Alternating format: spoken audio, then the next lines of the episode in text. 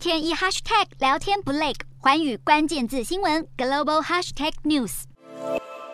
随着美国参议院通过晶片法案程序性投票，大笔资金涌入股市追捧科技股，国际油价上涨推升能源股涨势，而 Netflix 财报并没有像市场预期的惨烈，激励串流媒体概念股攀高，美股四大指数集体收红，纳斯达克上涨超过百分之一点五，费半指数也大涨了将近百分之二点五，美股四大指数全数上涨，道琼指数上涨四十七点七九点，收在三万一千八百七十四点八四点。纳斯达克上涨一百八十四点五零点，收在一万一千八百九十七点六五点。标普五百上涨二十三点二一点，收在三千九百五十九点九零点。费半指数上涨六十九点八二点，收在两千八百七十二点九六点。欧洲股市方面。欧洲央行理事会二十一号开会决定货币政策未来走向，是投资人关注的焦点。而英国六月通膨率再创四十年新高，甚至高于学者普遍预期。欧洲三大股市全数收跌，英国股市下跌三十一点九七点，收在七千两百六十四点三一点；